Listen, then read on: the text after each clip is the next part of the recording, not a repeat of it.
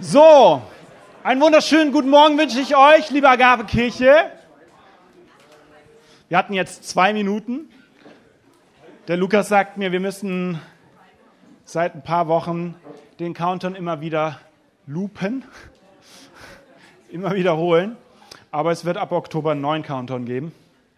Der wird ein bisschen unseren Umständen angepasst, äh, unserer Begrüßungsdauer.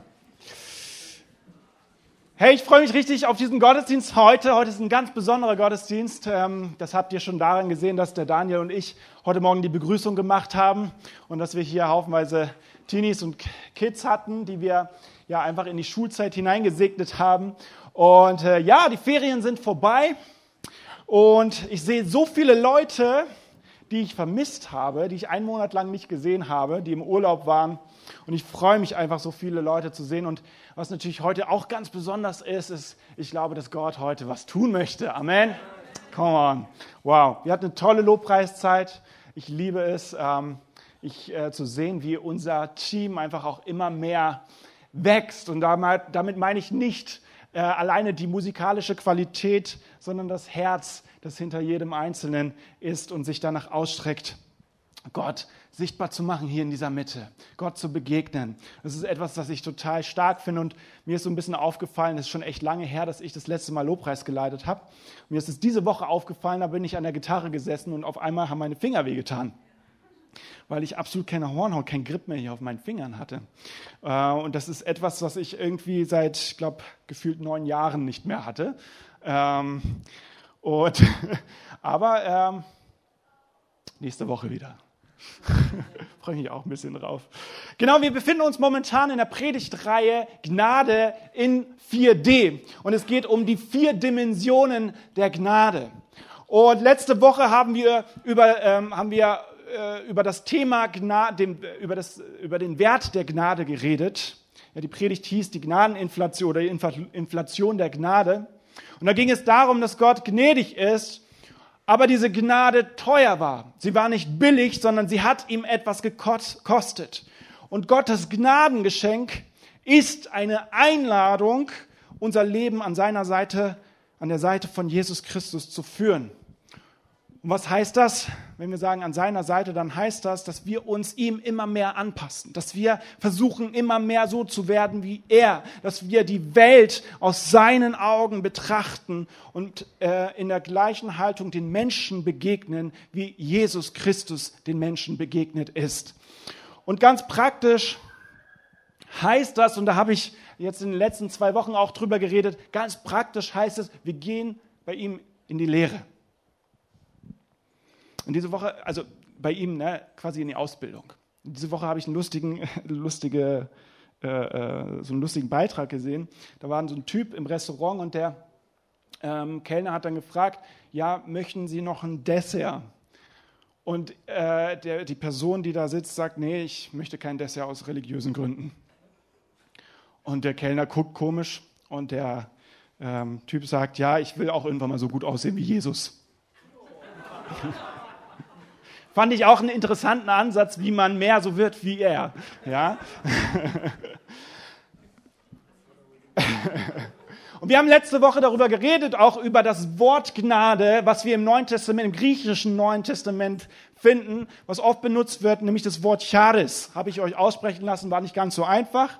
Ähm, kennt ihr vielleicht von dem Wort Charisma, ja, Gnadengabe. Und äh, das Wort Gnade im Griechischen äh, bedeutet Charis, Charis. Heute geht es aber nicht um dieses Wort, sondern um ein anderes Wort. Es gibt nämlich noch ein anderes Wort, das für Gnade genommen werden kann. Und zwar das Wort Elios.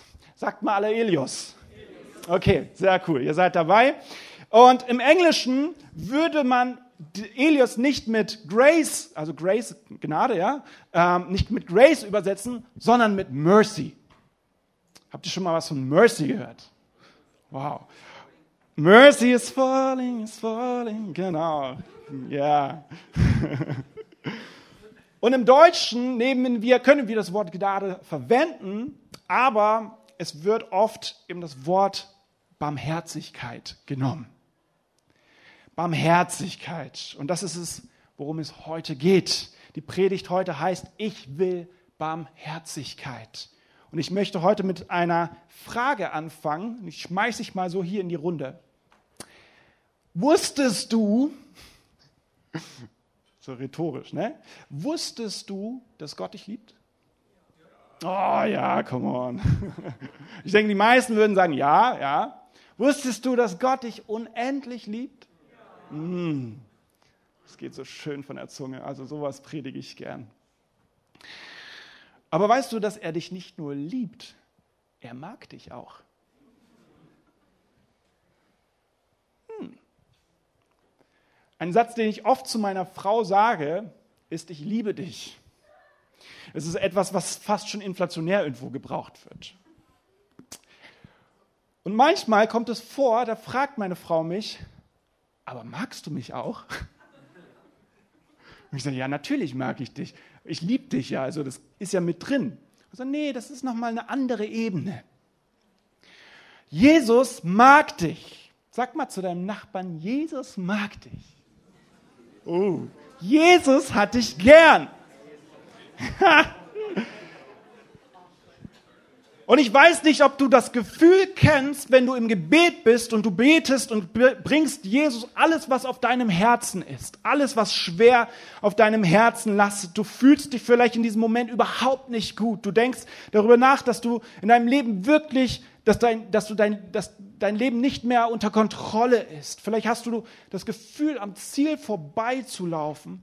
Und du bist im Gebet und auf einmal siehst du Jesus vor deinem inneren Auge und er sagt, einfach nichts, sondern er schaut dich an, er schaut dir in die Augen und lächelt. Du bist zerbrochen innerlich und Jesus schaut in deine Augen und er lächelt dich an. Und dann wird dir klar, Jesus liebt mich nicht nur, sondern er mag mich auch. Und es sind Momente, die ich erlebe, in denen mir die Tränen kommen und ich auf einmal weiß, alles wird gut. Und ich glaube, dass jeder Mensch von jeder Mensch auf dieser Welt ein tief in sich eine unglaublich große Sehnsucht nach Liebe und Annahme hat. Es ist in unserer DNA verankert und wir brauchen das. Es ist etwas, was Gott in den Menschen hineingegeben hat. Liebe und Annahme ist etwas, das für uns lebensnotwendig ist. Das ist wie Nahrung, es ist wie etwas zu trinken, es ist genauso lebensnotwendig. Wir sind davon abhängig, wir brauchen das. Liebe und Annahme. Es ist etwas, wonach Gott sich sehnt. Liebe und Annahme. Und gerade weil dieses Thema für uns so wichtig ist, ist es auch ein Bereich, in dem wir besonders verletzlich sind. Gerade weil dieses Thema, weil wir uns so sehr danach sehnen, kommt es schnell vor, dass wir uns davor verschließen und so etwas nicht zulassen, weil wir Angst haben, in diesem Bereich verletzt zu werden. Aber Gott sehnt sich danach,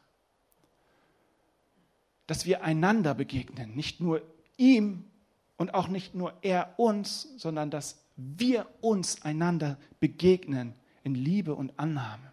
Er wünscht sich, dass unser Herz für die Menschen um uns herum einsteht. Er wünscht sich, dass wir, die Menschen mit, dass wir den Menschen mit Barmherzigkeit begegnen und nicht mit Verurteilung.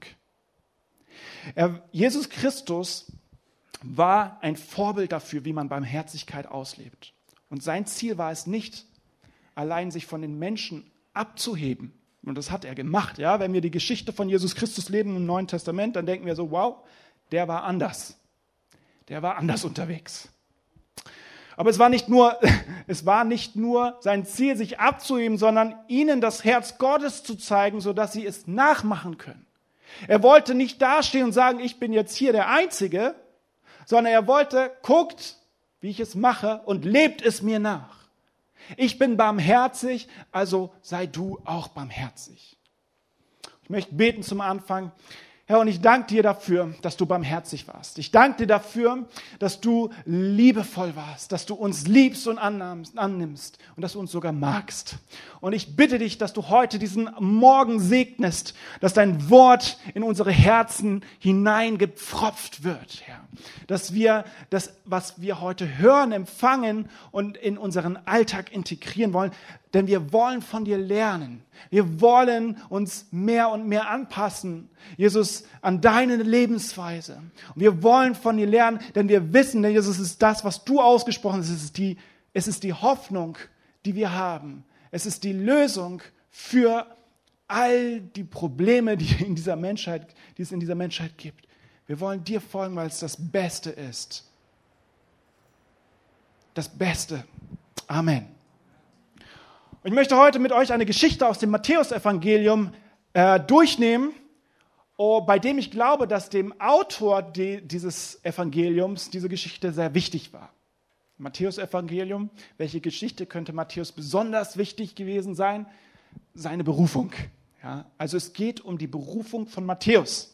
Und die lesen wir in Matthäus 9, Vers 9 bis 13. Da heißt es, als Jesus die Straße entlang ging, sah er Matthäus in seiner Zollstation sitzen. Also wer das war? Jesus, ne? Jesus ging in der Straße entlang. Und er sah Matthäus in seiner Zollstation sitzen. Komm mit und folge mir nach, sagte er zu ihm. Und Matthäus stand auf und folgte ihm nach. Am selben Abend lud Matthäus Jesus und seine Jünger zum Essen ein. Einige andere Steuereintreiber und viele stadtbekannte Sünder waren ebenfalls eingeladen. Die Pharisäer waren empört. Wie kommt euer Meister dazu, mit solchem Abschaum zu essen? fragten sie seine Jünger. Als Jesus es hörte, antwortete er, die Gesunden brauchen keinen Arzt, wohl aber die Kranken. Und er fügte hinzu, nun geht und denkt einmal darüber nach, was die Worte in der Schrift, was mit den Worten in der Schrift gemeint ist. Ich will, dass ihr barmherzig seid, eure Opfer will ich nicht denn ich bin für die Sünder gekommen und nicht für die, die meinen, sie seien schon gut genug.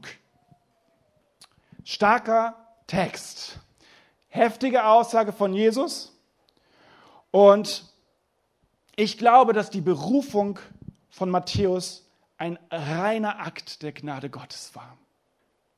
Das bedeutet, das ganze Evangelium von Matthäus, das er geschrieben hat, weil es ist, kam ja nur zustande, weil Jesus ihm diesen, äh, ihn quasi in die Nachfolge gerufen hat.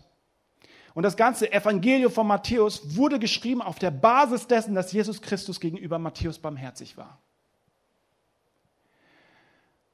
Wer von euch kennt den Film Stolz und Vorurteil? Mal kurz Hand hoch. Also mindestens bei den Frauen müssen jetzt einige Hände hochgehen. Ja, ich habe den Film geguckt. Oh, Tommy. nice. Finde ich cool. Ähm, ich habe den Film geguckt, äh, da war ich, also mit meiner Frau. Aber ich muss ehrlich sagen, ich fand den echt gut. Ne? Also, ne, verurteilt mich nicht. Ich fand den Film echt cool. Und ähm, es ist ein Film, bei, äh, in dem es darum geht, dass eine Frau Vorurteile gegenüber einem reichen Mann hat weil sie denkt, dass der reiche Mann sich für etwas Besseres hält. Und der reiche Mann, Mr. Darcy, hat Vorurteile gegenüber einer Frau, weil er denkt, sie hat es nur auf das Geld seines Freundes abgesehen. Und am Ende des Filmes, ich spoiler das jetzt, wer, wer das nicht hören will, der macht kurz die Ohren zu. Am Ende des Filmes kommt raus, dass alles ein großes Missverständnis war und die zwei Hauptfiguren verlieben sich. Oh. Und ich finde, der Film ist total interessant, wenn man von ihm einiges lernen kann. Nämlich, dass wir Menschen schnell dabei sind, zu werten. Wir sind schnell dabei, zu verurteilen oder zu urteilen. Vor allem abzuwerten. Wir sehen Menschen und packen sie in eine Schublade. Es gibt jemanden, der uns negativ auffällt und wir wollen nichts mehr mit ihm zu tun oder mit ihr zu tun haben. Und ich habe lustigerweise ein paar Freunde, so kommt ein bisschen was Persönliches. Ähm, ich habe ein paar Freunde, die mir, es ist nicht nur eine Person, es sind mehrere Personen, die mir gesagt haben, als ich dich das erste Mal gesehen habe, dachte ich, du bist voll arrogant. Ja, ich habe mir da ein bisschen Gedanken gemacht, als dann der, die zweite und die dritte Person mir das mal gesagt hat. Ähm, sie, haben das so, mir, sie haben mir das so gesagt, als ich dich das erste Mal gesehen habe, habe ich gedacht, du bist voll arrogant. Und als ich dich dann kennengelernt habe, habe ich gemerkt, du, das, du bist das komplette Gegenteil. Ich war dann auf jeden Fall sehr erleichtert, dass dann irgendwann die Einsicht kam. Ähm, und ich hoffe auch, dass ich bei euch jetzt nicht irgendwie arrogant rüberkomme. Ne? Ähm, und falls ja, dann lernt mich einfach ein bisschen kennen. Aber so funktioniert die Welt. Wir sind so schnell dabei, Menschen in Schubladen zu stecken. In der indischen Kultur gibt es offiziell noch ein, ein gesellschaftliches Kastensystem. Das ist abartig, das ist richtig krass. Wenn wir, wenn wir in unserem westlichen Denken, wir würden sagen, das ist total komisch. Das bedeutet, du befindest dich in, einer Sozial, in einem sozialen Stand, in einer gewissen Kaste und dann gibt es Leute, die sind in einer höheren Kaste und es gibt Leute, die sind in einer niedrigeren Kaste. Zum Beispiel die ganzen äh, Mönche da, die sind sehr, sehr hochgestellt, die waren sehr an, sind sehr angesehen und so weiter und so fort. Und die Höhergestellten geben sich logischerweise nicht mit den Niedriggestellten ab. Ja, das ist ein Unding. Interessanterweise haben wir das in Deutschland nicht offiziell. Aber auch in Deutschland merken wir immer mehr, wie sich die Gesellschaft spaltet. Arm und reich, intelligent und einfach, dick und dünn. Es gibt mittlerweile eine Singlebörse für Akademiker mit Niveau. Vielleicht schon mal gehört davon. Ja? Ähm, weiß nicht, wer sich da anmeldet, aber ja gut, okay. Aber ich meine, wir, wir sehen hier so Werting, Wertungen, wir sehen Urteile. Und diese Spaltung gibt es auch in der Geschichte von Matthäus, in der Geschichte, die wir hier lesen. Ein Volk, das gespaltet war zwischen den Sündern, zwischen den Leuten, die keiner wollte, den Dreckigen. Und die Pharisäer sagen sogar hier Abschaum. Und dann gab es die hoch angesehenen Schriftlehrer, die Pharisäer, die hohe Kaste. Und Jesus gehörte zu der Zeit, wo er gepredigt hat, zu den angesehenen Menschen. Jetzt müsst ihr euch einfach mal vorstellen, es war nicht so, dass Jesus irgendwie zu den Sündern gehörte. Er hat Zeit mit ihnen verbracht, aber er hat nicht dazugehört. Er war angesehen bei den Menschen, er war ein Schriftgelehrter, er war hoch angesehen bei den Leuten, er war beliebt, ein Rabbi. Und für seine Stellung in der Gesellschaft wäre es absolut niveaulos, wenn er sich mit Leuten abgeben würde, die nicht angesehen waren. Aber genau das tat Jesus. Genau das hat er getan. Jesus begegnete Matthäus einem Sünder, einem, der von der Gesellschaft verstoßen wurde, einem, den man nicht mochte, weil er das Geld, weil er den Menschen das Geld aus der Tasche gezogen hat. Aber Jesus sah Matthäus und er sah den Zerbruch in Matthäus und er sah die Sehnsucht nach Liebe und nach Annahme, die tief, die er tief in seinem Herzen verschlossen hat. Und Matthäus wusste in diesem Moment, dieser Mann, der da vor mir steht, dieser Jesus Christus, er wird mich verurteilen. Warum? Weil ich das absolut Letzte bin.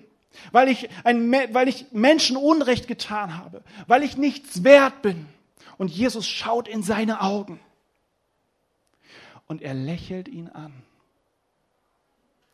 Und dann sagt er zu ihm folgenden Satz, komm mit und folge mir nach. In diesen sechs Worten steckt so viel Liebe und Annahme. In diesem Aufruf steckt so viel Barmherzigkeit. Komm mit und folge mir nach. Was Jesus tut, ist, den Menschen, an, den Menschen anzunehmen, den alle anderen verstoßen haben. Matthäus sitzt da an seiner Zollstation und er hört diese Worte aus dem Mund von Jesus, einem Mann, der hoch angesehen war, von dem er im Leben nicht dachte, dass er sich um einen dreckigen Zöllner kümmert. Und nachdem er diese Worte hörte, kamen ihm die Tränen. Er war berührt und die vollkommene Barmherzigkeit Gottes berührte die tiefe Sehnsucht nach Liebe und Annahme, die Matthäus in sein Herz verschlossen hat. Und Matthäus stand auf, machte einen Schritt nach vorne. Er ließ alles hinter sich. Alles, was dahinter war, da war die Zollstation. Er machte einen Schritt von dieser Zollstation weg.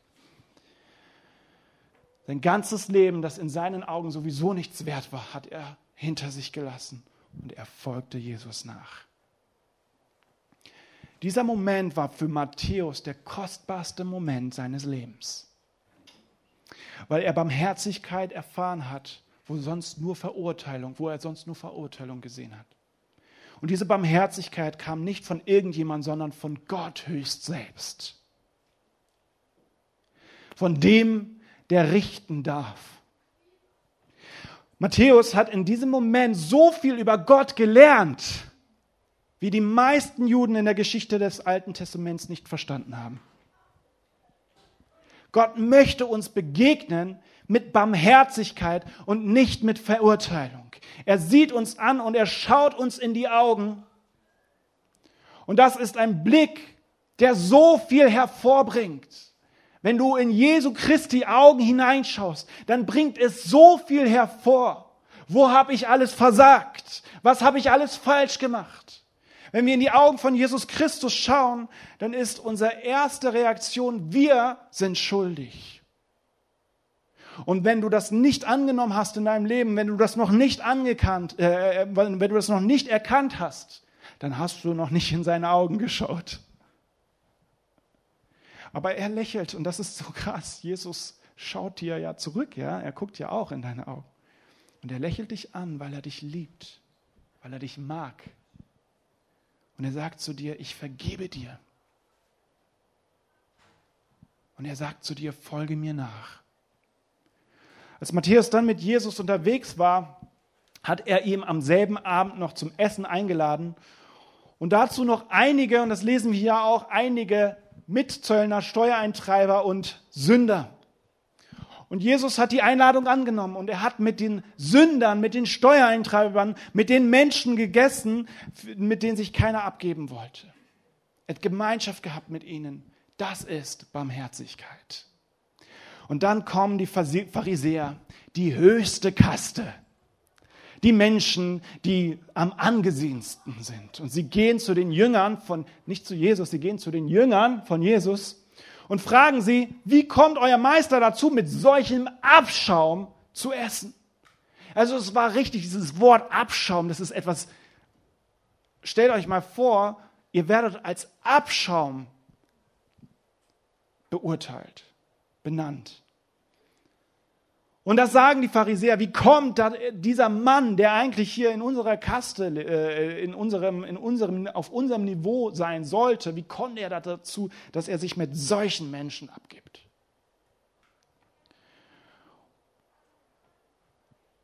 Also es widert sie an, wie Jesus mit den kaputten Menschen Zeit verbringt. Und ich finde, an dieser Stelle wird auch eine ganz typische Reaktion sichtbar die wir Menschen haben, wenn wir mit etwas unzufrieden sind. Nämlich, dass wir anstatt zu den Leuten, dass wir anstelle zu den Leuten gehen, mit denen wir Probleme haben, gehen wir zu anderen Leuten und reden über die. Ja? Also vielleicht kennst du das. Anstatt dass Jesus, anstatt zu Jesus ge äh, zu gehen, ähm, gehen sie zu den Jüngern und beschweren sich bei ihnen. Schön hinter dem Rücken. Aber Jesus hört das und dann antwortete er. Die Gesunden brauchen einen, keinen Arzt, wohl aber die Kranken. Und was Jesus hier macht, er macht den Pharisäern klar, dass es eigentlich ihre Aufgabe wäre, sich um die Menschen zu kümmern, um die sich keiner kümmert. Die Menschen, die krank sind, brauchen Hilfe. Und es wäre eigentlich ihre Aufgabe gewesen, sich um diese Menschen zu kümmern. Aber anstatt, dass sie sich kümmern, verurteilen sie. Anstatt, dass sie sich kümmern, zeigen sie mit dem Finger und werten ab. Und dann zitiert er einen Satz aus dem Alten Testament und macht die Pharisäer damit mundtut, indem er sagt, ich will, dass ihr barmherzig seid. Euer Opfer will ich nicht. Denn ich bin für die Sünder gekommen und nicht für die, die meinen, sie seien schon gut genug. Wow. Können wir mal einen Amen hören? Los. Come on. Mega. Mega. Das ist ein, ein, und wisst ihr, was, was so krass ist, finde ich, an diesem Vers ist, wir lesen das und denken so, wow, Jesus ist ein taffer Typ. Jesus ist echt ein cooler Dude. Aber irgendwie muss ich auch ehrlich sagen, ich vermisse das. Ich vermisse das, was er gepredigt hat. Ich vermisse das, was er ausgelebt hat. Oft sehe ich das eben nur hier in dieser Bibel. Oft sehe ich das nur in seinem Wort. Aber Jesus fordert uns auf, es ihm nachzumachen. Ich will Barmherzigkeit, eure Opfer will ich nicht. In dem gesamten Text macht Jesus deutlich, dass er barmherzig ist, dass er gnädig ist, dass er vergibt und den Menschen die Chance gibt, ihr Leben zu gewinnen.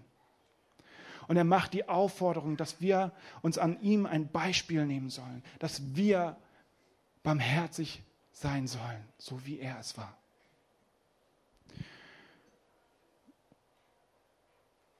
Und diese Bibelstelle, die Jesus hier zitiert, die steht in Hosea. Und da heißt es, er, dass Gott Liebe möchte.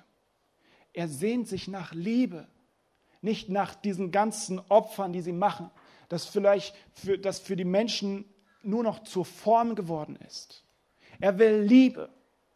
Und meine Frage an euch, wie können wir, ich, ich, möchte auch nicht urteilen über uns, ja, es geht nicht darum, aber ich möchte etwas, ich möchte Gedanken in unseren Kopf hineinbringen, dass wir uns Gedanken machen.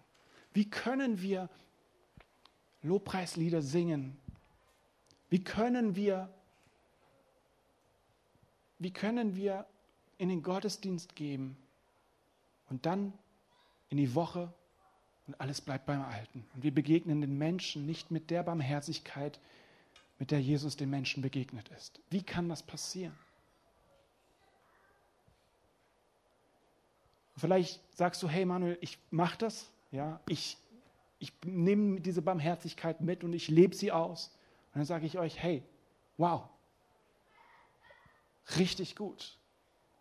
Und ich feiere das. Aber es geht mir auch noch darüber hinaus um etwas, nämlich dass wir mehr und mehr darauf schauen, wie Jesus gelebt hat, wie er dem Menschen begegnet ist und dass wir nicht nur etwas tun, sondern dass wir unsere gesamte Lebensweise ändern und seiner anpassen. Wir sollen barmherzig sein. Warum ist Barmherzigkeit so wichtig?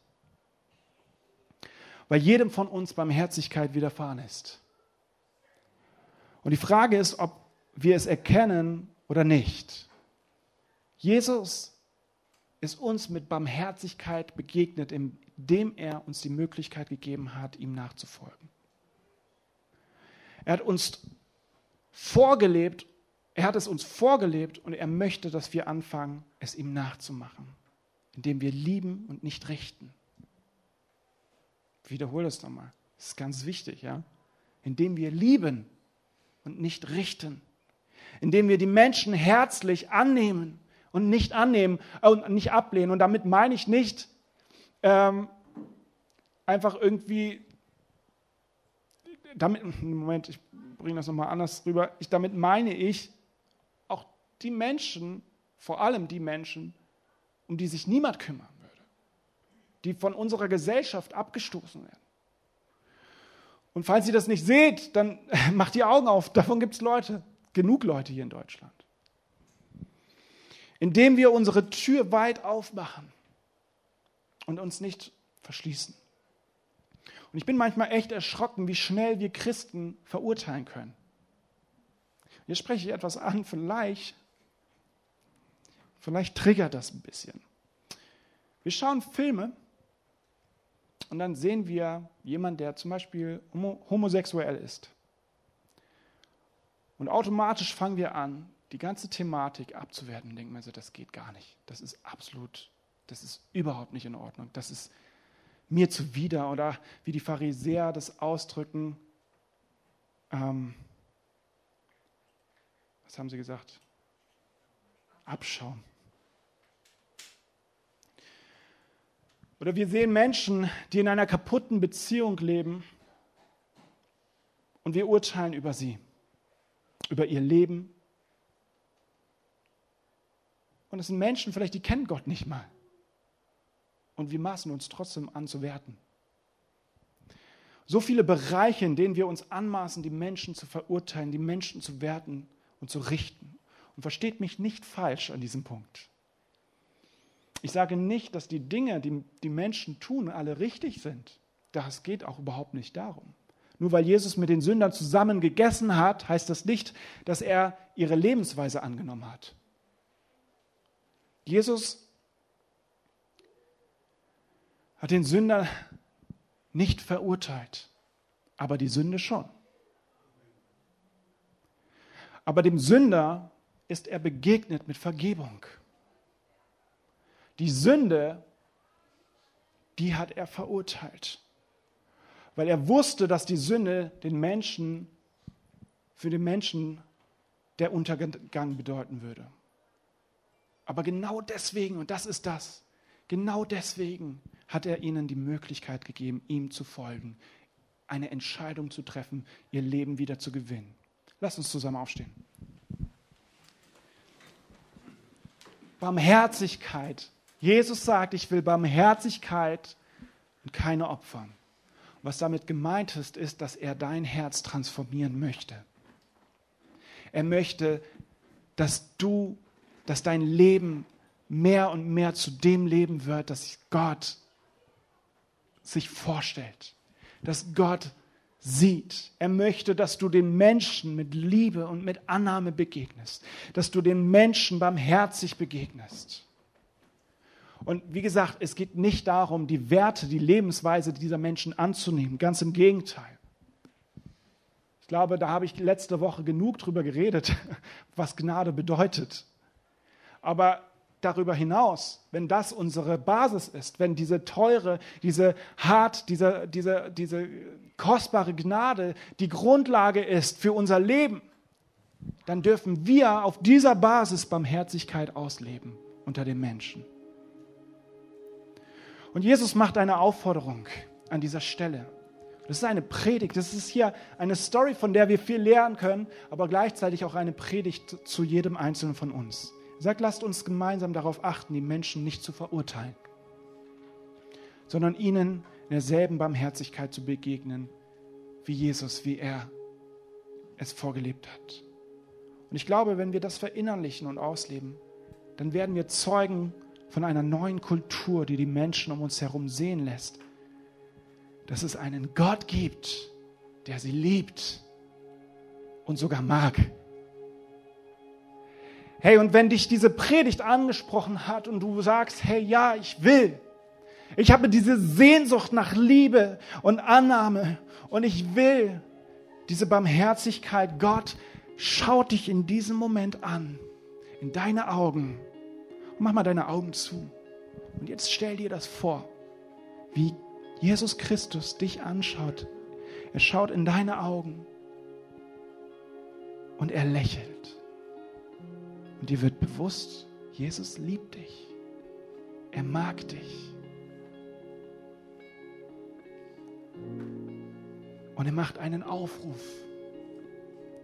Und es ist völlig egal, was da alles in deinem Herzen ist, wie schuldig du dich gerade fühlst, wie viel du verbrochen hast, wie viel, wie viel Mist da eigentlich ist, ob dein Leben unter Kontrolle ist oder nicht.